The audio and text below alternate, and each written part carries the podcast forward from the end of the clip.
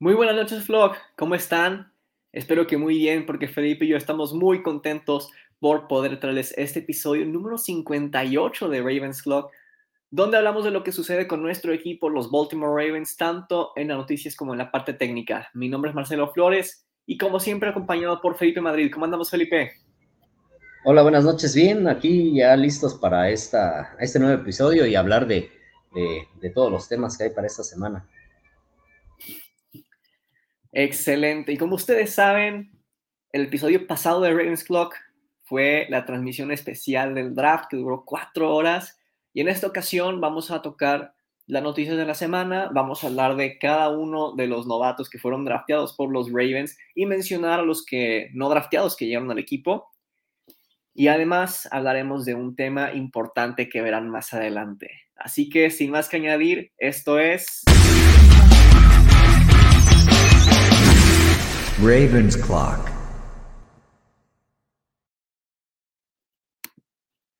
Y bueno, como es de costumbre, comenzamos este stream con la sección Cover One de noticias.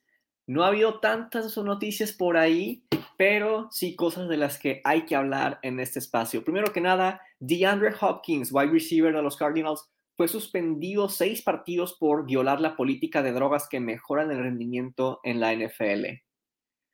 Y bueno, pues con esto de que Marquise Brown ahora es Cardinal, aumenta un poquito el valor de Marquise Brown para los Cardinals. Felipe, ¿cómo la ves? Así es, de hecho eso estaba pensando, ¿no? Cuando vi la noticia, que, que este, pues la verdad que ahora sí hizo bastante sentido, ya que lo van a perder casi un, tercio de la temporada, así es que, pues al final de cuentas, no, bueno, había mucho malestar en los aficionados por ese trade, eh, piensan muchos que es un robo que les hizo el gerente general de, los, de, los, Ravens, así es que creo que al final con esta noticia ya no están tan, tan enojados, ¿verdad? Pero sí, sí, lo, lo mismo que pensé al ver la noticia, ¿no? Lo de Hollywood. Sí, definitivamente, los fanáticos de los Cardinals estaban todavía más sacados de onda que los aficionados de los Ravens con ese trade, porque la verdad es que, oye, hiciste un trade por vaya, desde mi punto de vista, Marquise Brown no es un wide receiver número uno. Siempre fue un wide receiver número dos en el equipo, pero pues como no había alguien que realmente fuera un número uno, por depth era el primero. Y conseguiste un valor muy similar al que consiguieron los Titans cambiando a AJ Brown, que él sí es un wide receiver número uno. Entonces, un buen trade por parte de Costa y sobre todo por un jugador que no quería estar en el equipo. Vaya, si lo quieren poner así en comparación, consiguieron un valor muy similar al que consiguieron por el trade de Orlando Brown Jr., quien llegó al Pro Bowl dos veces antes de ese trade. Entonces, Marquise Brown, cero Pro Bowls, como ya lo saben. Eso en mi diccionario es un buen trade. Pero bueno, pasamos a la siguiente noticia y es que los Falcons renovaron a Grady Jarrett con un contrato de tres años y un total de 51 millones de dólares. Y bueno, yo creo que aquí Grady Jarrett se esperó a que los Falcons tuvieran un buen draft para renovar sí lo tuvieron y ya está renovado. La siguiente noticia es que el contrato que acordaron los Jaguars con Trayvon Walker es de cuatro años y 37.4 millones de dólares, 100% garantizados. ¿Te parece buena idea, Felipe, que los Jaguars le garanticen todo el dinero de su contrato a Trayvon Walker?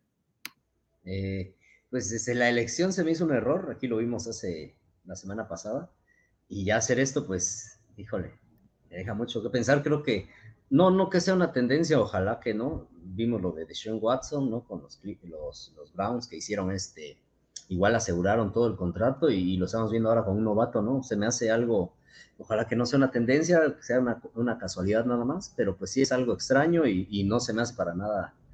Es que para mí no los vale, la verdad. No sé, no sé. No, lo veo bien, pero pues no sé, el, el, el gerente general está muy bien si vale la palabra, está muy enamorado de este jugador, ¿no? De, de su forma de jugar. Y, este, y, y, lo vimos al elegirlo en número uno y ahora en, al hacer esto, ¿no? Sí, como que lo tienen en un pedestal y todavía no ha jugado un solo partido. Pero bueno, la siguiente noticia es que los Chargers firman a Bryce Callahan a un contrato de un año. Fue corner en los Broncos durante un tiempo y la verdad es que hizo muy bien su trabajo y los Chargers siguen reforzando esa defensiva ya con Khalil Mack, JC Jackson, tenían antes a Derwin James y Joey Bosa también, y le agregas otro complemento más con Bryce Callahan.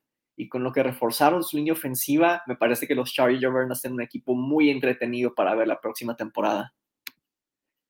La siguiente noticia es que los Ravens usaron un tipo de tender en Justin Houston. No es muy común ese tender, pero indica que si Justin Houston firma con otro equipo antes del 22 de julio, va a contar para la fórmula de picks compensatorios del próximo draft. Pero si no firma con otro equipo, tendría que regresar con los Ravens un año más y se le pagaría un 10% más que la temporada pasada. ¿Qué opinas sobre esto, Felipe? ¿Te parece una decisión inteligente por parte de Costa? Eh, yo cuando vi la noticia y casi salió a la par de la de los Chiefs con Melvin Ingram, que igual hicieron lo mismo, exactamente eh, le pusieron el mismo, el mismo tender. Yo creo que es una decisión acertada y más porque ahorita solo, solo tienes a Ferguson, a, eh, Hayes y a este, a Odafe Owe, porque está esperando que Oyabo y Bowser se recuperen de sus lesiones, que son las mismas, ¿no? Tuvieron este, la misma lesión. Entonces creo que es inteligente porque, dado caso de que se vaya, pues por ahí te, te ayuda en, el, en un pick compensatorio. Por lo regular son de quinta, cuarta ronda, dependiendo del desempeño del jugador y creo que también tiene la, en este, eh, en esta, en lo que aplicaron en él, también creo que está el hecho de que si, eh, de que pueden igualar la oferta que le, que le, haga algún equipo, ¿no? Entonces, yo creo que es casi, es, está como que asegurando el, el, retorno por un año más de este jugador, lo cual es bueno para el desarrollo de los, de, del novato y de los que este, van a entrar a su segundo año y a ver si ya Ferguson se pone las pilas porque este es su último año, así es que yo creo que es una decisión acertada y pues ojalá se quede porque la verdad este, no quedan muchos jugadores veteranos en esa posición y, y sí hace falta uno de, experiencia para liderar esa posición en el, equipo. Sí, estoy en el mismo barco que tú y vaya, volviendo a ver el draft del 2019 de los Ravens, puras decepciones. En fin, hay nuevos dorsales para los novatos. Jaden Armour Davis usará el 5 que le pertenecía anteriormente a Hollywood Brown y anteriormente a Joe Flacco. Jordan Stout, el número 11, si me saca de onda que un punter use un número de dos dígitos. Kyle Hamilton conservará el 14, Damarion Williams el 22, Tyler Beatty el 30, Tyler Linderbaum el 64, Daniel Falele el 77, Isaiah Likely el 80, Charlie Collar el 88, David Oyawa el 90 y Travis Jones el 88. Otro, digo 98. Otros jugadores también cambiaron de número. James Prochet va a usar el 3, Ben Mason el 42 y Kayvon Seymour el 25. Y pues bueno, a veces está como raro tener alguna opinión sobre ciertos números de jerseys. Pero Felipe, ¿algo en particular que te guste o que no te guste, que te cause como ese número era de alguien más? Sí, eh, justo eso iba a comentar que creo que la, bueno, pues es interesante saber qué números van a ocupar pero te da a entender, ¿no? Que a lo mejor no regresan ciertos jugadores, por ahí preguntaban de McPhee, el 90, pues tal vez con esto y el 22 de Jimmy Smith, pues casi, casi seguro que ya no regresan, igual el 98 que era de Brandon Williams, así es que...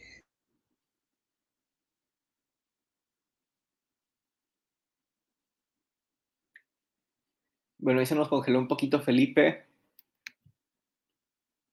Pero bueno, eh, yo lo que creo para complementar lo que dice Felipe, me gusta bastante que le den a Kyle Hamilton el número 14. Es el número que usaba en college y es la selección con la que llegó al equipo, ¿no? Con la 14. Y algo que también me gusta es que David Ojabo no le dieron el 55, que es el que usaba en college. Y pues el 55 sigue siendo de Terrell Suggs aquí. Parece que Felipe sigue congelado. Y qué lástima, porque la siguiente noticia realmente quería escuchar su punto de vista. Pero bueno, la siguiente noticia es que... ya se salió. Ahorita regresa. Quiero suponer. Hubo un tweet que decía que algunos equipos esperan que los Ravens cambien a Chuck Clark, pero el tweet fue eliminado. Aún así, pues los rumores ya están ahí a ver esta pregunta de Omar Vargas, ¿qué pasará con Sam Cook? Bueno, más adelante le tocaría a fondo, pero no creo que en este momento Sam Cook se vaya del equipo. Yo creo que Jordan Stout va a estar en el escuadrón de prácticas. En fin, ¿por qué pensar que solamente porque drafteaste a Kyle Hamilton y porque firmaste a Marcus Williams en agencia libre significa que tienes que cambiar a Chuck Clark?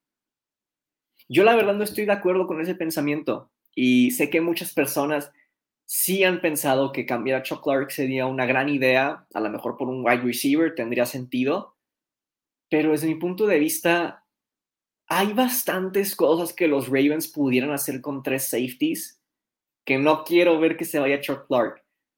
Vaya, Chuck Clark puede ser un buen strong safety, Marcus Williams sabemos que es un free safety. Acá el Hamilton lo puedes estar rotando con Chuck Clark en sets de, dos o tres safeties o poner a aquel Hamilton en la caja, ayudar ahí en la cobertura, en pase corto. Entonces, por mi parte, lo ideal sería que se quede Chuck Clark.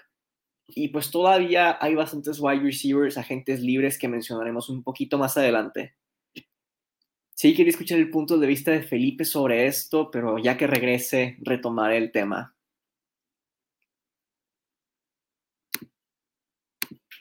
Por lo pronto pasamos al siguiente tema en lo que regresa Felipe y es el draft 2022 de los Baltimore Ravens. Ciertamente fueron bastantes picks muy acertados. Hay muchos jugadores de los que hay que hablar en este momento. Así que vamos a comenzar con el protagonista de este draft.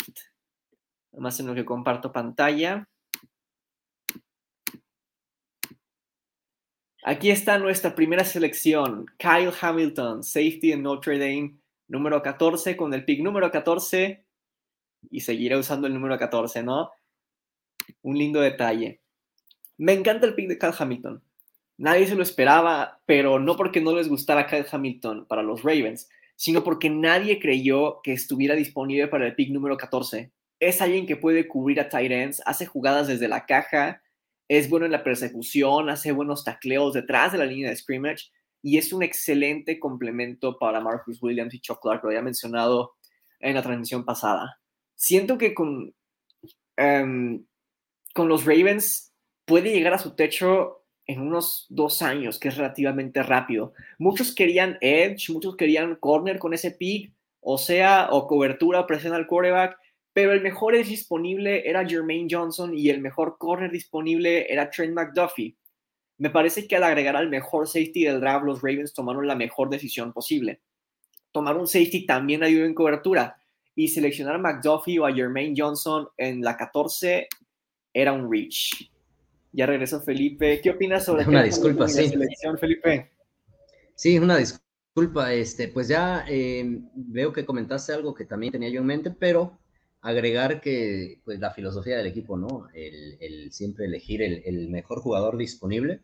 Y en este caso, pues e, eso fue lo que imperó, ¿no? Creo que eh, el equipo fue con esa filosofía y, y, pues creo que todos coinciden que es un robo en el número en el que se fue Hamilton por el tipo de jugador que es. Está, muchos eh, han comentado que es probablemente el mejor jugador defensivo de esta clase de draft o entre los mejores, así es que ahí tienen el, nivel de, jugador que se llevaron los Ravens y yo creo que será de impacto inmediato de esos jugadores que te van a hacer eh, muy, este, no sé si titulares porque te van a ayudar bastante en la defensa desde, desde, la, desde la semana 1.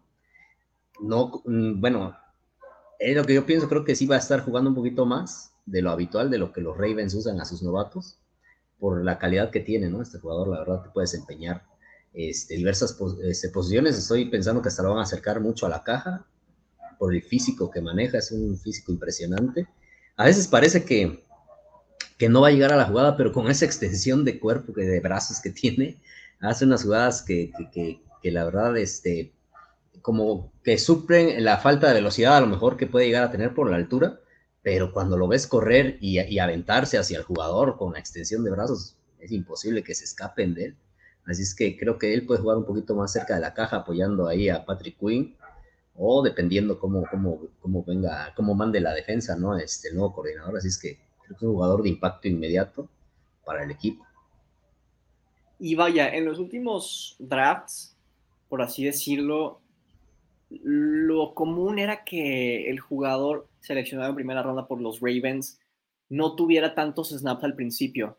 pero pues eso también se debe a que eran selecciones número 25, número 29, por ahí, y Kyle Hamilton es el número 14, y en varios mocks era número 2, número 4, a veces número 7 por ahí. Incluso Astro lo vio en algunos mock drafts en el pick número 1.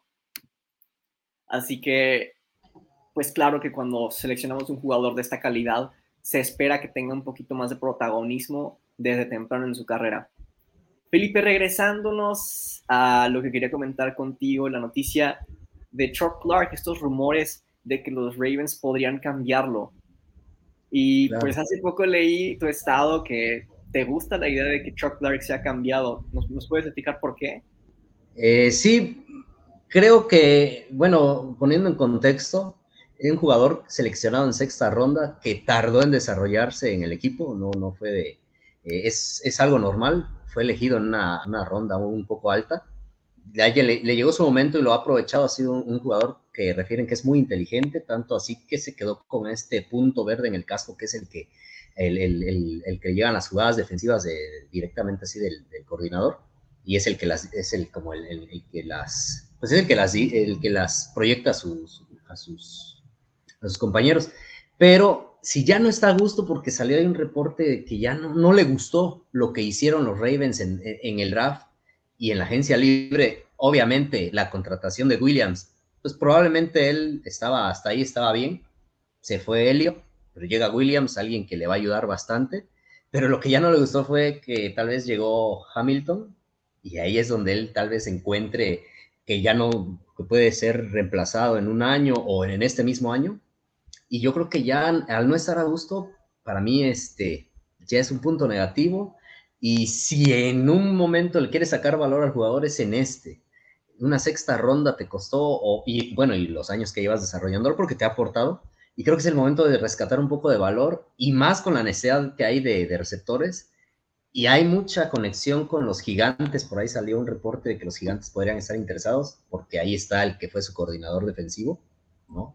Recordemos que Martindale está ahí y pues puede haber mucha, mucha conexión ahí y mucha lógica porque también tienen receptores ahí que no están a gusto o que ha habido rumores como Kadarius Tooney que quiere salir o Darius Slayton que también pueda estar en un comercio ahí con, con Clark. Así es que creo que es el momento de sacarle un poco de valor y si se queda, que se queda a gusto y creo que va, se pueden, pueden jugar los tres incluso al mismo tiempo, Williams, Hamilton y, Clark, pero si ya no quiere estar, pues yo creo que es el momento de sacar algún provecho por él en una posición que te hace falta, ¿no? Podría ser, se habla de los gigantes, pero pueden ser otros equipos, ¿no? Pero que entre en una, que sea una moneda de cambio, entonces por eso creo que puede ser eh, factible que sea el momento de sacar un provecho por este jugador, que vuelvo a contar, fue una sexta ronda en su momento y, pues esa es la razón, pero digo, muchos están con, como que encariñados con él y es válido, de, por lo que ha aportado. Han hecho jugadas por ahí, algunas jugadas bastante, eh, pues que bastante, que bueno, que, se quedan en la memoria y que han aportado puntos y, victorias al equipo. Bueno, supuestamente los Giants están pidiendo demasiado por Kadarius Tony, entonces no veo tan viable un cambio por Kadarius Tony. Por Darius Slayton ya te la compro un poquito más, pero bueno, Ahora sí. por, por Tuni sería, sería Clark y una selección adicional, ¿no? De, de sea de tercera o cuarta. Y no se me hace que valga la pena.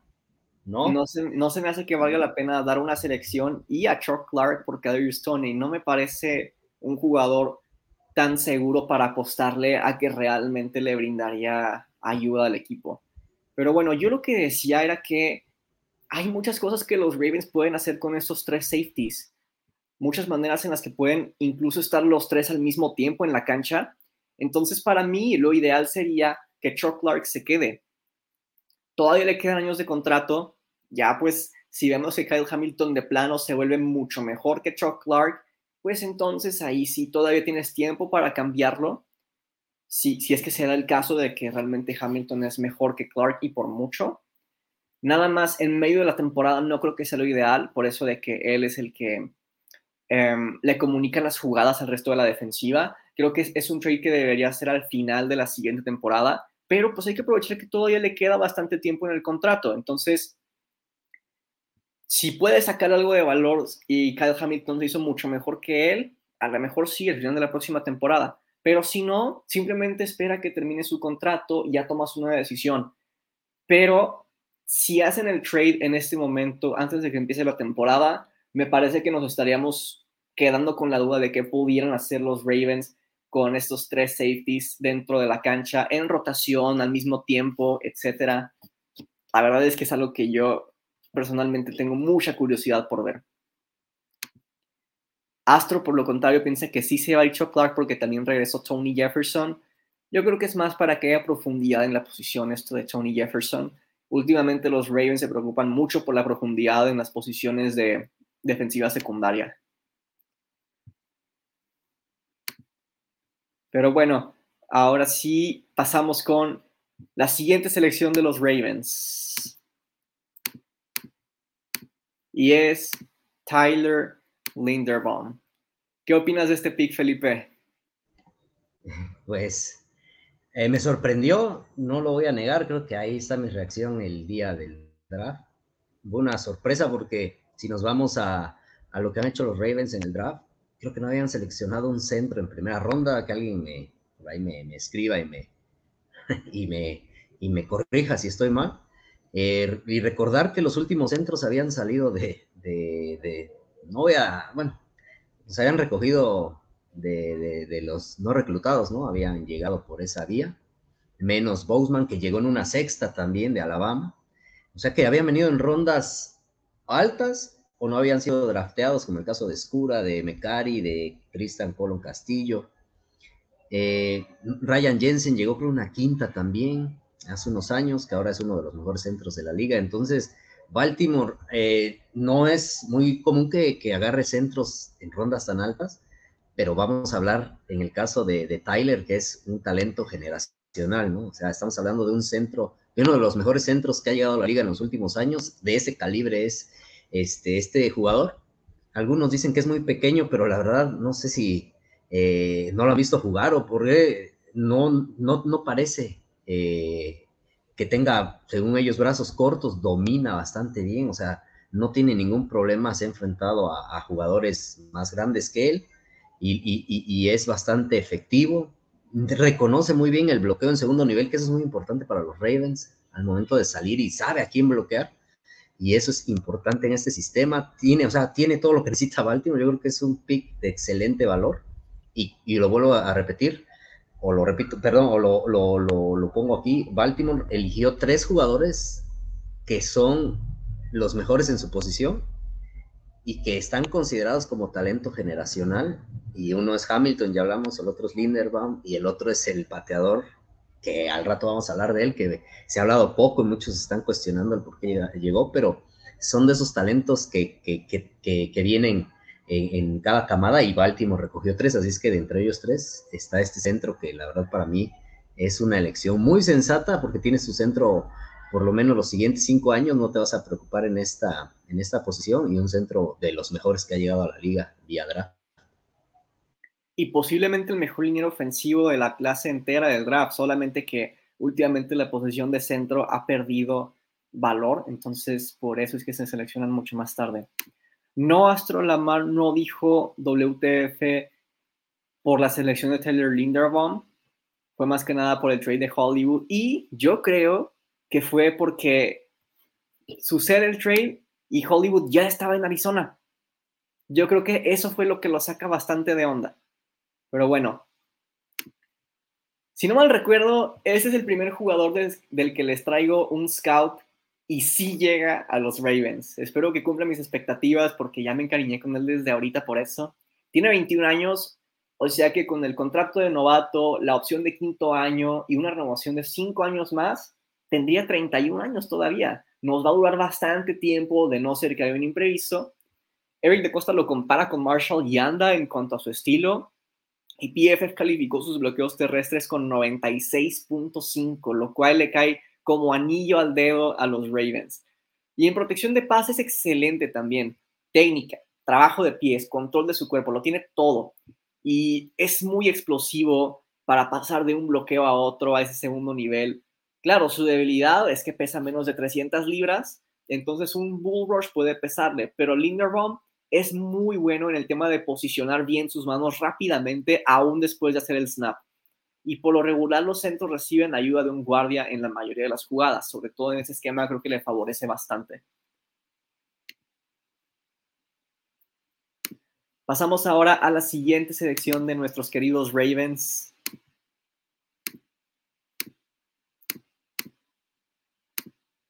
Y es David Ojabo, defensive end. Todo el mundo conoce su historia. Talento de primera ronda, algunos lo tenían incluso encima de Jermaine Johnson, pero se lesiona y cae al 45. Supuestamente estaría listo para jugar en octubre, pero honestamente no espero un impacto inmediato por parte de Ojabo. Creo que será hasta la temporada 2023 cuando empezaremos a notar un desarrollo de su parte, sobre todo porque es un jugador muy similar a Oda Fairway. Ahora sí que los del broadcast hicieron un gran trabajo explicando esa comparación que se le hizo. Y otra cosa que me gusta de él es su variedad de movimientos para quitarse linieros. Últimamente los pass rushers con mayor producción son los que más utilizan esa variedad. Sí creo que tiene un techo altísimo, pero creo que va a llegar ahí usando las escaleras y no el elevador, si es que se entiende lo que quiero decir. Felipe, ¿tú qué opinas de esa selección? Sí, igual lo mismo, o sea, estamos este, ante un, jugador que, que muchos pronosticaban también hasta se podía ir en el 14, se, hablaba mucho de los Ravens, te cae en el 45 por el tema de la lesión, pero sí es talento de primera ronda, eso sí es, es indudable. Y pues creo que también considero que este jugador no va a ser de impacto inmediato por, por el proceso que, lleva, eh, que llevan los Ravens con, con, sus novatos. Aquí sí lo van a ir llevando de la mano para que se consolide, pero en 2023, eh, alineado del lado contrario a, a, Owe, van a ser una pareja muy, muy explosiva y le ayuda mucho que llega a un equipo que el coordinador lo conoce bastante, entonces creo que ese es un punto a su favor. Eh, recordemos que viene de la Universidad de Michigan, donde, donde, viene nuestro coordinador defensivo para esta temporada, y eso le va a dar mucho a entender, ¿no? A comprender eh, la nueva filosofía que trae, ¿no? El esquema que ya maneja o lo que va a manejar, lo vaya a saber comprender un poco más rápido, por lo que ya lo conoce, así es que creo que eso le va a dar un poquito de, de, ayuda al momento de, de desarrollarse y coincido contigo, Marcelo, en 2023 veremos a, a ya en plenitud, aunque no descarto que en este 2023 este 2022, perdón, por ahí de noviembre, diciembre, empiece a tener participación y, mayor, este, y, más snaps y que pueda contribuir en, algo, ¿no? Porque es, al final de cuentas, es un talento de primera ronda y, y esos jugadores, pues por algo están ahí, ¿no? Están en esas, eh, drafteados, este, son drafteados ahí. En este caso no fue por, por talento, fue por el tema de una lesión que cayó hasta el 45, pero creo que los Ravens llevan hasta ahorita tres eh, selecciones de primera ronda. Eh, hasta este número que vamos, así que tres jugadores de calibre de primera ronda, este, seleccionados, creo que hasta ahorita es un gran draft, ¿no? Sí, y claro, que en noviembre más o menos se note su impacto es poco probable, pero sigue siendo posible. Creo que va a estar listo para mediados de la temporada, nos comenta Astro. Supuestamente, vamos a ver qué es lo que pasa y no forzar su regreso. y nos dice aquí César, estoy seguro que Linderom ayudará más a la ofensiva de lo que Hollywood lo hacía. Probablemente, puede ser. Pero bueno, pasamos ahora a la siguiente selección de los Ravens.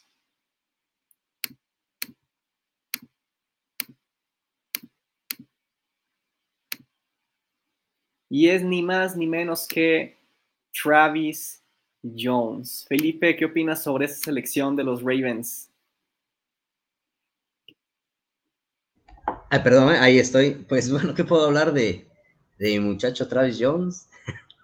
Por ahí me, sorprendí, mañana escribí una nota sobre él y lo puse ahí en un post que terminé de enviar la, la, publicación, ¿no? De, de, de, ponerla ahí en el Facebook y, este, y me dio una notificación de Twitter y eh, me, empezó a seguir, ¿no? Entonces se me hizo extraño porque, pues como de esas coincidencias, ¿no? De la vida, de que escribes algo sobre alguien y, porque yo, la verdad, el día sábado empecé a seguir a todos los novatos, a, los 28 que llegaron, 29, con los no drafteados. Y, este, y sí me, se me hizo raro que terminando la publicación de él, me llegara su, su follow en Twitter, pues bueno, mi muchacho, ¿no? De por sí ya yo decía que era un regalo que nos haya llegado en el 76, la verdad es otro jugador talento de primera ronda tardía o principios de segunda, no sé cómo es que llegó hasta el 76, se me hace increíble que, que se haya ido. Logan Hall es muy buen jugador también, pero yo lo pongo un poquito más arriba a él y Logan Hall se fue en el 33. Entonces, a mí se me hizo increíble, la verdad, que lo hayan dejado pasar tantas veces los equipos. Este jugador es impresionante. si pueden revisar el Senior Bowl, en las prácticas, cómo dominó a los linieros ofensivos que le ponían enfrente, los, los perdón por la verdad, los hacía pedazos. Eh, para muchos fue el jugador defensivo de ese partido. Y luego lo que hizo en el combine es, es de verdad, las 40 yardas las corrió en 4.90 lo que pesa este jugador, o sea, moverse son 325 libras, mover eso 490 en 40 yardas y, tiene un control de su cuerpo en los, en los ejercicios que hizo. Tiene un control de su cuerpo. La mayoría de los linieros se llegan pasados a los cortes por el mismo peso que hay que controlar. Este jugador es muy controlado en sus, en sus cortes, en, la forma de girar. No es descompuesto como podrían ver a los demás este, linieros que, pues por lo regular es por el mismo peso, ¿no? Que, que a veces se les va un poquito el, y además la, este, controlar esa masa muscular. Y este jugador lo tiene, tiene eso, tiene unos rasgos, me voy a atrever a decirlo, de, de Aaron Donald. Le he visto unos movimientos y la fuerza que tiene en las piernas y en los brazos, el dominio.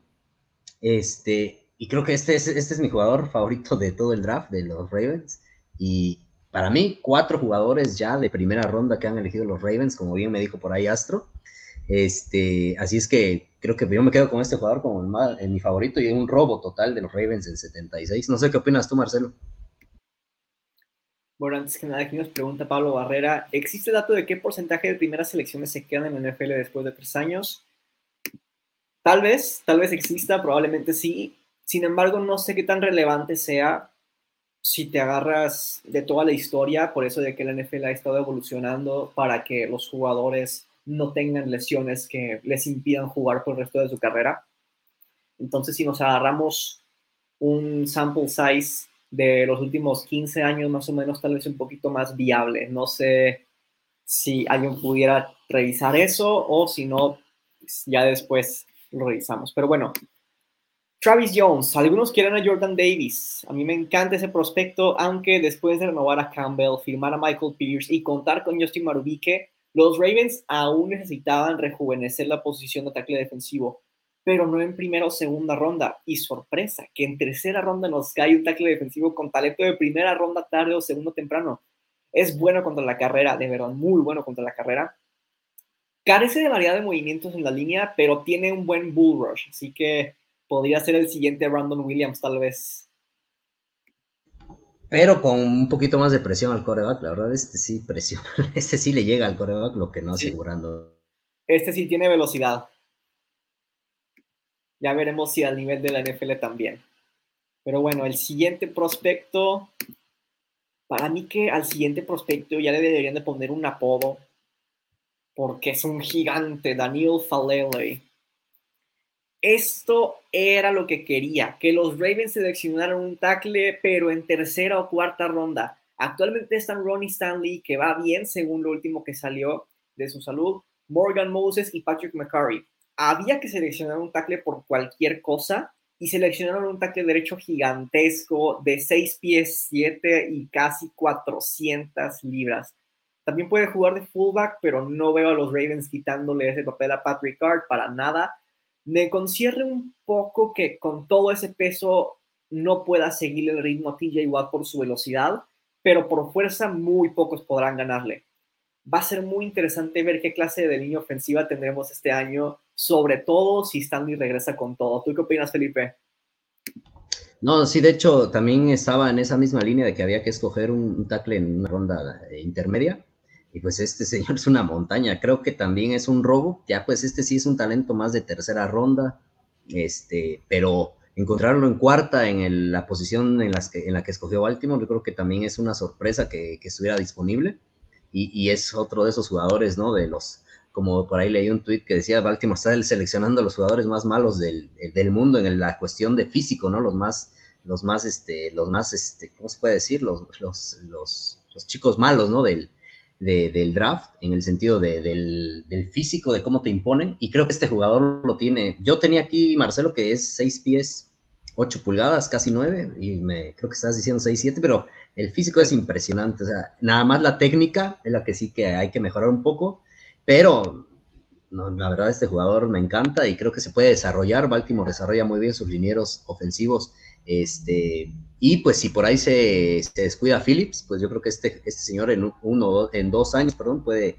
puede quedarse con, con, este, con la titularidad, porque Phillips perfilaba para allá, pero le ha faltado un poquito, ¿no?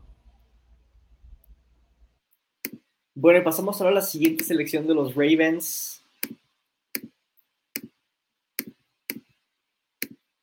Ni más ni menos que Jalen Armour Davis. ¿Qué opinas de esta selección, Felipe? Pues un chico de Alabama, ¿no? Creo que el equipo conoce el talento de esa universidad. Eh, es un reemplazo casi mandado a hacer de, de lo que era Everett. Así es que vamos a ver este jugador. El detalle con él son las lesiones que sea consistente en eso, ojalá que, no sufra de ello en la NFL y se me hace un gran jugador para, un buen jugador para reemplazar y ya como saben, nunca es, nunca está de más escoger un, corner en, el draft, más por la liga, ¿no? Que ahorita ya se está yendo más a los pases, es una liga pasadora, así es que nunca está de más tener otro, otro, otro jugador ahí en esa posición. Y aquí está nuestro respectivo novato proveniente de Alabama, ya en múltiples ocasiones otros equipos hacían un cambio justo en frente de los Ravens para seleccionar jugadores de Alabama, pero cuando nadie lo hizo, los Ravens encuentran disponible a este corner de Alabama, igual que Marlon Humphrey.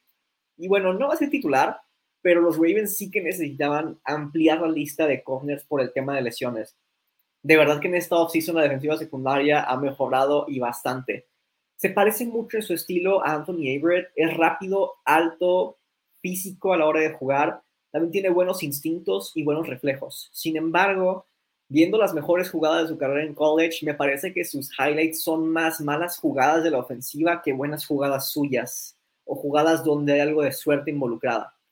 Aún así, buenas cualidades las tiene. Ya veremos cómo trabajan los coaches de Baltimore con esas cualidades.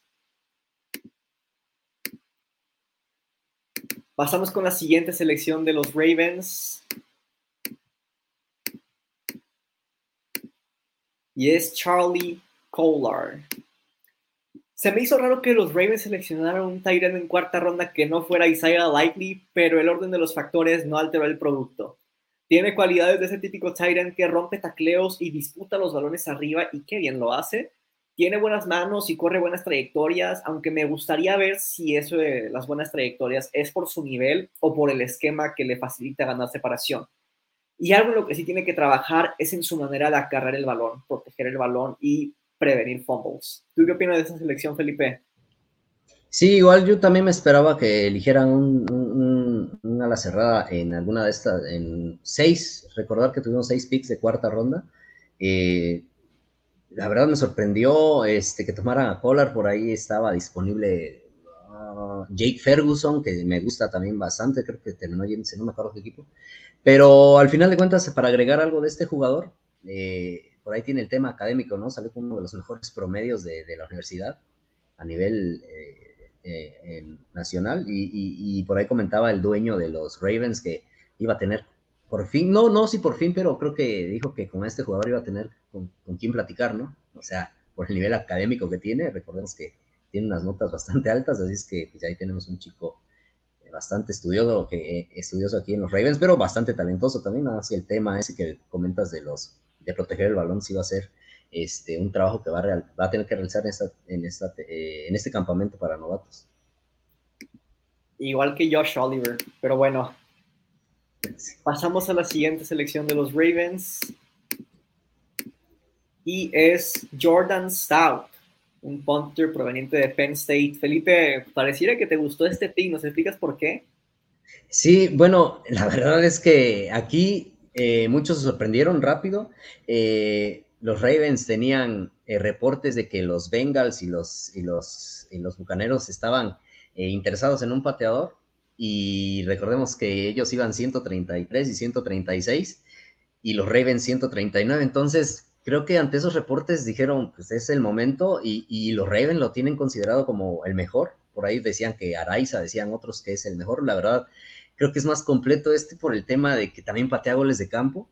y las, las patadas de despeje eh, ha conectado unas de 80 yardas, de 84, de 89 eh, en las patadas de despeje. Y lo que estaba yo eh, pensando es que pueden darle descanso a, Justin Tucker al momento de, no de los goles de campo, no, sino en las patadas de salida, ¿no? Para tenerlo más, más fresco, este jugador lo puede hacer, puede hacer las tres cosas.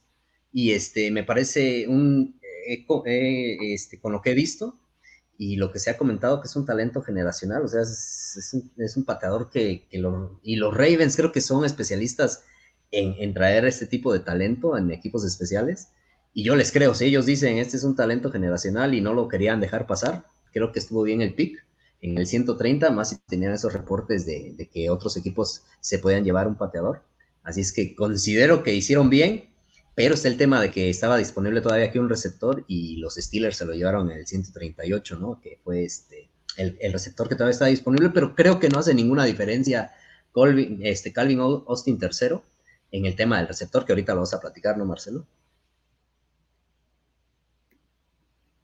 Sí, bueno, este, yo creo que es una tendencia que muy pronto va a empezar en la liga esto de tener jugadores que puedan ser tanto punters como pateadores para tener un lugar extra en el roster. Pero bueno, este para mí, honestamente, fue el peor pick de los Raiders en el draft, aunque lo entiendo. No me gusta seleccionar un punter, pero Sam Cook ya tiene 40 años y recibiendo una buena cantidad de dinero. No les voy a mentir, no voy a fingir ser un experto en punts. Aquí nos preguntaba eh, Omar Vargas, que muchos analistas mencionaron que Rice es mejor que Stout y qué opinábamos, pues la verdad no soy un experto en punts, no te voy a inventar cosas.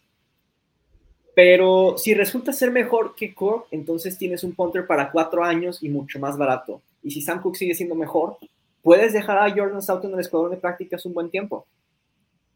Sí, y, y, y, checar, Araiza se fue en, el, en la ronda 5, en el 180, y creo que se fue antes Camarda de LSU, el pateador. O sea que se fueron dos antes que él, y aparte Stout, ¿no? Entonces, yo creo al el, el staff de coacheo de los Ravens y de, y de los cazatalentos, ¿no?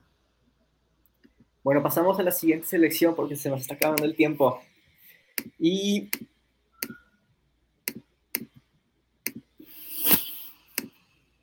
Este es mi Nico Collins de este año, Juanra 2022, en el episodio 50 de Ravens Clock, por si me pedían formato APA. Pero bueno, la diferencia es que esta vez sí llevó a los Ravens. Y me encanta, oficialmente regresa el esquema de tres tight ends. ¿Recuerda la mejor temporada de los Ravens, la 2019? Pues los Ravens tuvieron tres tight ends que sumaron 12 touchdowns y más de 1400 yardas. Me gustan mucho las cualidades que tiene Likely. Es muy rápido y es peligroso después de la recepción. Tiene un estilo muy similar al de Kyle Pitts.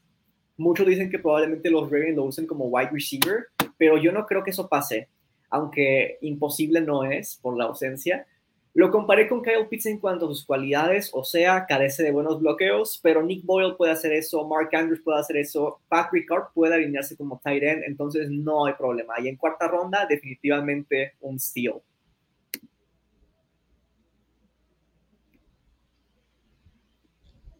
Así es, ahí está Juan Ramón, bien, el muchacho, sí, nuestro muchacho Juanra. Por ahí, este, me perdí unos episodios y, mandé mi scout y era él y me dijo, no, pero sí, ese ya lo hice yo. Entonces coincidimos que este jugador traía algo y qué bueno que los Ravens lo seleccionaron, así es que espero igual grandes cosas de él y lo mismo que dijo Marcelo. Lo podemos usar como receptor, pero hay que trabajar el bloqueo. Bueno, y pasamos ahora a la siguiente selección de los Ravens. Y es Damarion Williams, corner de Houston. ¿Qué opinas del Felipe? Pues bueno, eh, yo en varios mocks tenía dos corners en, el equipo seleccionados, así es que creo que se cumplió esa expectativa. Eh, la verdad de Williams, pues de Houston, el que yo tenía, que pensé que podía llegar al equipo, pero se fue bastante temprano, es Marcus Jones, el otro, el corner de Houston, el otro. Este, pero Williams puede ser usado, puede ser usado como slot Creo que es de esos jugadores tipo Tavon Young, vamos a esperar, que venía de, la Universidad de Tempo. Así está este, ¿no? Este jugador. Vamos a ver qué tanto puede aportar en su primer año. No creo, creo que lo van a llevar en un proceso, pero como vuelvo a mencionar, nunca está de más elegir un, corner más en esta liga de, tan pasadora. Y me gusta cómo leen las jugadas y se quitan los bloqueos de los wide receivers en pases pantalla. Tuvo un pick así contra Tulsa Y es un corner que tiene esos ball instincts, por así decirlo, que a los Ravens les encanta conseguir en backs defensivos. Tuvo una jugada contra C. Lamb en college, donde Hurts le lanza un flip flicker, pero Williams sigue bien pegado con Lamb. No se come el flip flicker, que históricamente los Ravens se comen bastantes flip flickers. Pero bueno, me gusta cómo juega cobertura personal y tiene buenos reflejos. Honestamente, me gusta más él que, que el corner anteriormente mencionado. Pero bueno, pasamos a la última selección del draft por parte de los Ravens. Y es Tyler Beatty. Aún con Gus Edwards y J.K. Dobbins, sí había que seleccionar un corredor. Y honestamente, los corredores se pueden seleccionar tarde hoy en día. El error protagonista que cometieron los Ravens el año pasado fue suponer que Ronnie Stanley iba a regresar al 100. No fue así y por ende la línea ofensiva fue un desastre. Esta vez queremos suponer que Dobbins y Gus Edwards van a regresar bien, pero aún así se necesitaba un plan B y aquí está. Es alguien explosivo, rápido, me gustan sus cortes y su visión. Tiene buenas cualidades para involucrarse en el juego aéreo, cosa que estoy suponiendo que quieren trabajar con Dobbins también. Y si hay una posición donde veo más probabilidades de encontrar una gema oculta en rondas tardías del draft, es la posición de corredor. ¿Tú qué opinas, Felipe? Sí, lo mismo. La verdad, Baltimore creo que es especialista en encontrar corredores que no son drafteados. Ahí está el caso, ¿no? De, Williams en la temporada pasada. Este, en este caso aquí, eh, a mí me recuerda un poco a Ray Rice, no sé. Eh, tiene algunos aspectos, lo mencionaste muy bien. El, juego aéreo es muy bueno, la verdad, tiene, tiene, tiene muy buenas manos, se puede, lo pueden usar mucho ahí, cosa que no hizo Justice Hill, ¿no? creíamos que, lo iban, que iba a poder ser esa válvula de escape y, la verdad nunca funcionó, creo que ya le, sus días están contados en el equipo y este jugador me parece bastante interesante de todos. Creo que es el que más nos va a sorprender de todos. O sea, los demás ya esperamos, ¿no? Pero de este es como una incógnita, pero creo que es el que mejor, del que más, este, el que más nos va a sorprender por lo, lo capaz que es, la verdad es, y, más llega un equipo eh, que, que, sabe correr el balón, así es que creo que va a desarrollarse bien aquí en, en Baltimore y, este, y es de esas gemas ocultas, ¿no? Que, bien mencionas, y yo tengo muchas expectativas en este jugador, de que muchos dicen, ¿y este quién, quién es o qué? Pero nos va a dar bastantes satisfacciones en su temporada de novato, de las expectativas que, que muchos tienen que son bajas, ¿no? Definitivamente, y esta fue la clase del draft 2022 de los Ravens. También vamos a mencionar brevemente los novatos no seleccionados en el draft que llegaron a los Ravens ahora sí que por agencia libre casi casi. Y son seis wide receivers, por lo que estoy muy contento. Emika Messi, Devon Williams, Mackay Polk, Shamar Bridges, Slade Bolden y Trayvon Clark. Dos corredores con Ricky Person Jr. y Kevin Brown, que fue un tryout.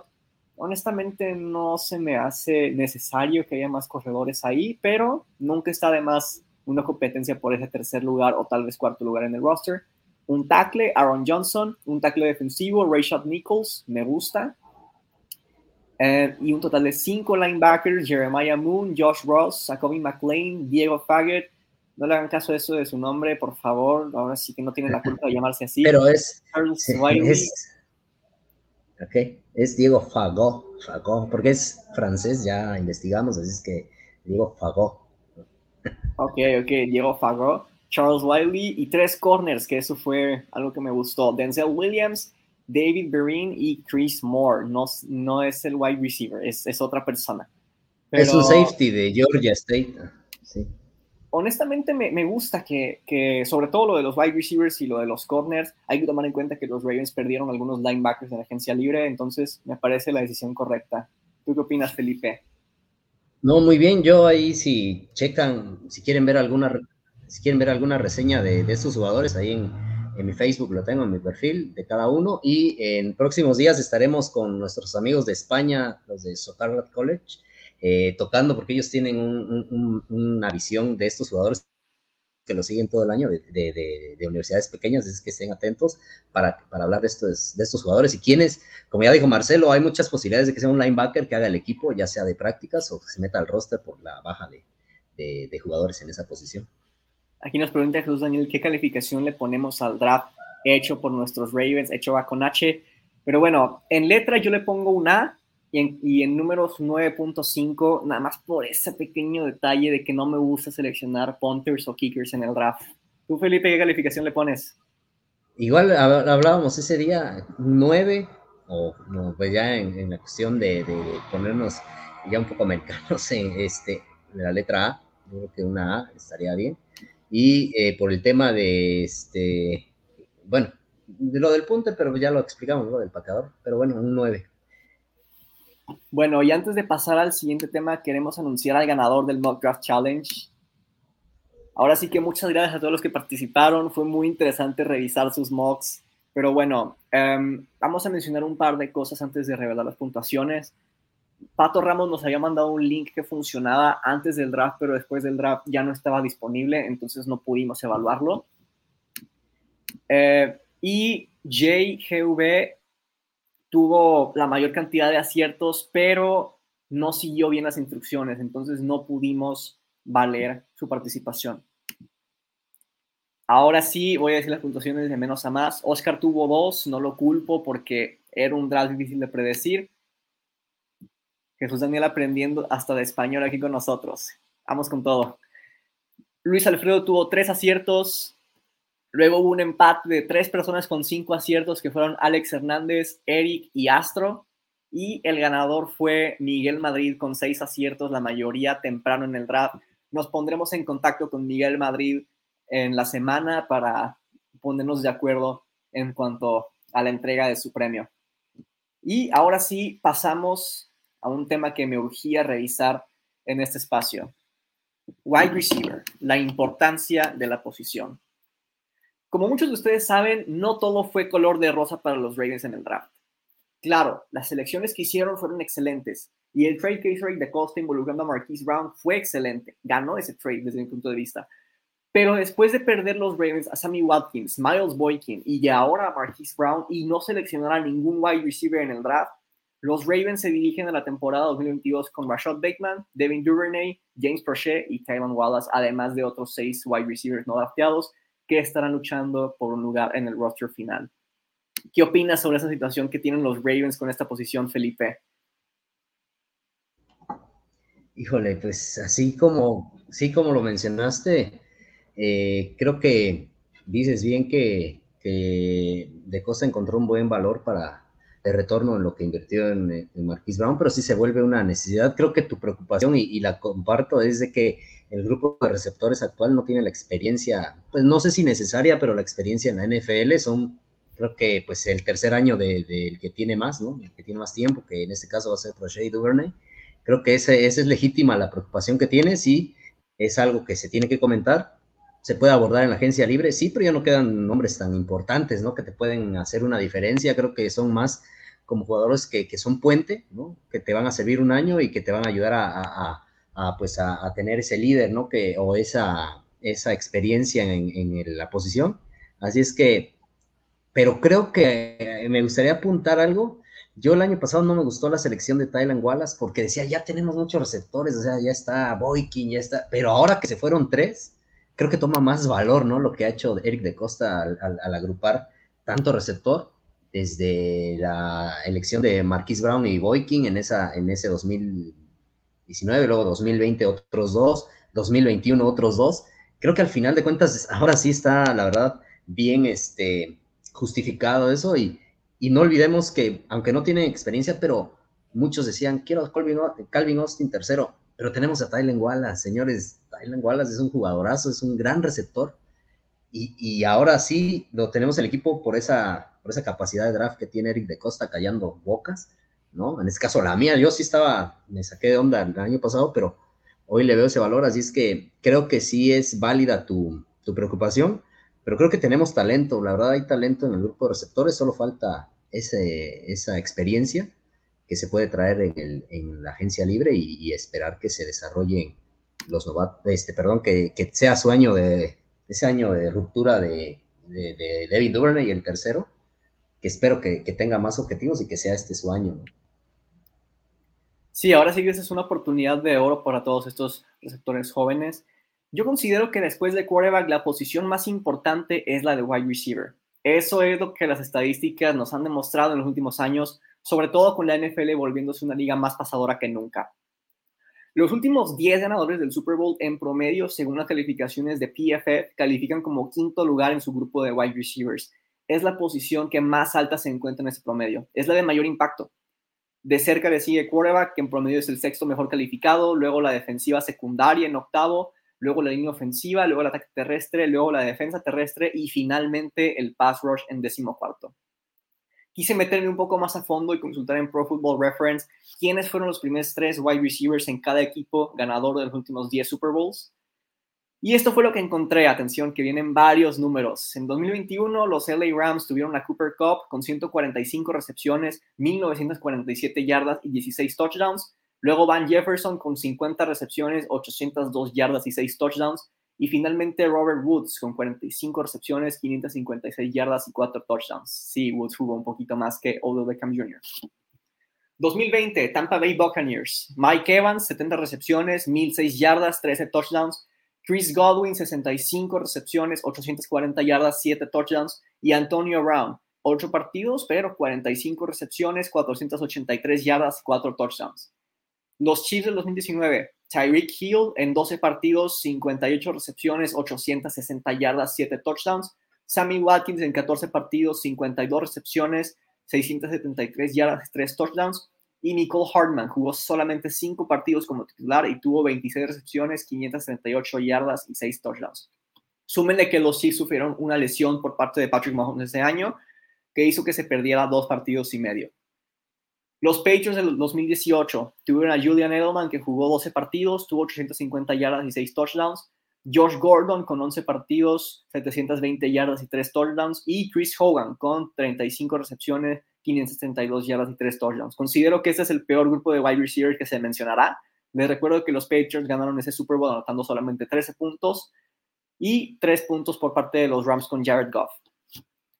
Luego siguen Eagles de 2017. Alton Jeffrey, 789 yardas, 9 touchdowns. Nelson Aguilar, 768 yardas, 8 touchdowns. Y Torrey Smith, 430 yardas, 2 touchdowns. Carson Wentz se perdió 3 partidos por lesión y también alimentaban a Zach Ertz. Patriots de 2016. Julian Edelman, 1106 yardas, 3 touchdowns. Chris Hogan, 680 yardas, 4 touchdowns. Malcolm Mitchell, 401 yardas, 4 touchdowns. Este año fue ese año loco en el que LeGarrette Blount tuvo 18 touchdowns terrestres y Tom Brady se perdió 4 partidos, además de que tenían que alimentar a Gronkowski. 2015, Demarius Thomas, 1304 yardas, 6 touchdowns. Emmanuel Sanders, 1135 yardas, 6 touchdowns. Jordan Norwood, 207 yardas, ningún touchdown. Peyton Manning se perdió seis partidos y uno no lo jugó completo. También se alimentaba a Vernon Davis y a Owen Daniels. Patriots en 2014, Julian Edelman 972 yardas, 4 touchdowns. Brandon LaFell 953 yardas, 7 touchdowns. Daniel Mendoza 200 yardas, 1 touchdown. Este fue año legendario para Rob Gronkowski. Seattle Seahawks del 2013, Golden Tate, 898 yardas, 5 touchdowns. Doug Baldwin, 778 yardas, 5 touchdowns. Jermaine Kearse, 346 yardas, 4 touchdowns. Russell Wilson ni siquiera tuvo 4.000 yardas aéreas este año. Y por último, los Baltimore Ravens del 2012. Enquan Baldwin, 921 yardas, 4 touchdowns. Torrey Smith, 855 yardas, 8 touchdowns. Y Jacoby Jones, 406 yardas y un touchdown. Este año los Ravens solamente tuvieron 22 touchdowns aéreos. Mis conclusiones y observaciones de todo esto. Número uno, en todos los equipos, el wide receiver número dos tiene más de 650 yardas, siendo el menor Watkins en 2019 con 673. En Baltimore, el wide receiver número 2, Rashad Bateman, terminó con 515 yardas. Claro, hay que tomar en cuenta que Lamar Jackson se perdió un partido por enfermedad y cuatro por lesión. Número 2, en 7 de los 10 equipos hay al menos 3 wide receivers con 400 yardas aéreas. En los que no fueron Seattle en 2013, Patriots en 2014 y Broncos en 2015. En Baltimore, el tercer wide receiver con más yardas fue Sammy Watkins, que no llegó a las 400, tuvo 394.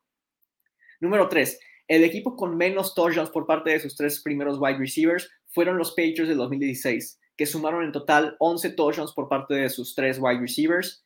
Y Marquise Brown, Rashad Bateman y Sammy Watkins sumaron en total 8 touchdowns vía recepción. Número cuatro, curiosamente, solo, cuatro, solo en cuatro equipos el wide receiver número uno supera las mil yardas. Rams del 2021, Buccaneers del 2020, Patriots del 2016 y Broncos del 2015. Hay que tomar en cuenta que en ocasiones también el Tyrant tenía más de mil yardas, pero lo que esto me dice es que con solo un buen wide receiver no basta para ganar, se necesita más de uno. Número 5. Curiosamente, solo dos equipos contaban con running backs de élite. Ahora, élite es una palabra muy perceptual. Tal vez para ustedes James White y Leonard Fournette fueron corredores de élite, pero para mí no. Y son los Ravens del 2012 y los Seahawks del 2013 con Ray Rice y Marshawn Lynch. Pero Marshawn Lynch en el Super Bowl tuvo 15 acarreos y 39 yardas y Ray Rice tuvo 20 acarreos y 59 yardas. Ninguno de los dos llegó a las 3 yardas por acarreo. En esta liga, el Super Bowl se gana lanzando el balón en ofensiva. Número 6, el cuerpo de wide receivers de los Ravens no está listo para ganar un Super Bowl. Se necesitan refuerzos, ajustes y trabajo duro. Número 7, otra prueba más de que Tom Brady es el mejor quarterback de la historia. ¿Tú qué opinas sobre todo esto, Felipe? No, pues bastante interesante ver los números y, pues sí es preocupante en la, en la posición por, por, lo que comentas. Se tiene que traer un jugador eh, de experiencia y, pues esperar, la verdad, Bateman la temporada pasada también se perdió creo que seis partidos y, y yo creo que la producción ahí está, puede ser el, el, receptor número uno, pero tiene que demostrar, ¿no? Una cosa es lo que, podamos, lo que pueda llegar a ser y lo que podamos decir y, y la otra cosa es demostrarlo. Tiene, la verdad, mostró cosas de, receptor, que puede ser ese receptor uno que está buscando el equipo, pero pues ahora viene lo más difícil, ¿no? Que, que van a ser todas las miradas de la defensiva secundaria rival hacia ti.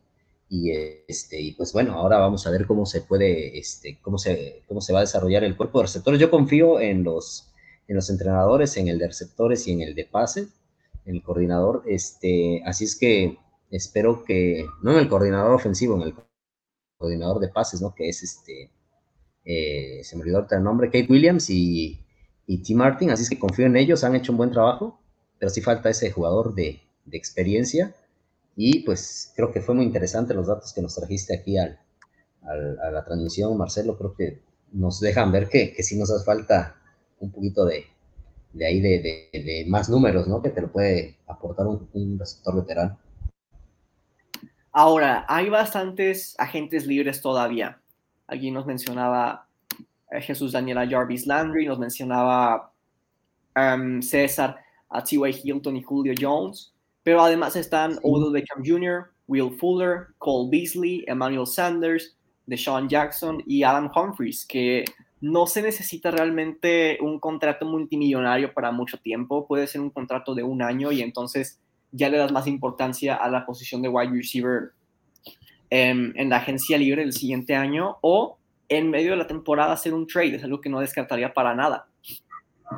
Pero pues sí, después de revisar estos datos en Pro Football Reference, considero que si ni siquiera el grupo del 2021 de los Ravens en la posición de wide receiver estaba listo para ganar un Super Bowl, menos en este momento. Y de verdad que ahora sí que a veces las estadísticas engañan, pero esto agarré un sample size de los últimos 10 años y de verdad que la posición de wide receiver sigue demostrando más y más que es la segunda más importante en esta liga. Es por eso que hay algunos wide receivers que ya están pidiendo 25 millones de dólares como AJ Brown. Pero bueno, ustedes díganos aquí en los comentarios qué receptor les gustaría ver en Baltimore de los que todavía quedan como agentes libres o si les gustaría que los Ravens hicieran algún trade por uno de ellos. Ya vimos que los 49ers están cobrando demasiado por Divo Samuel, entonces no sé si los Ravens vayan a hacer algo así. Pero el hecho es que se necesita un refuerzo de inmediato.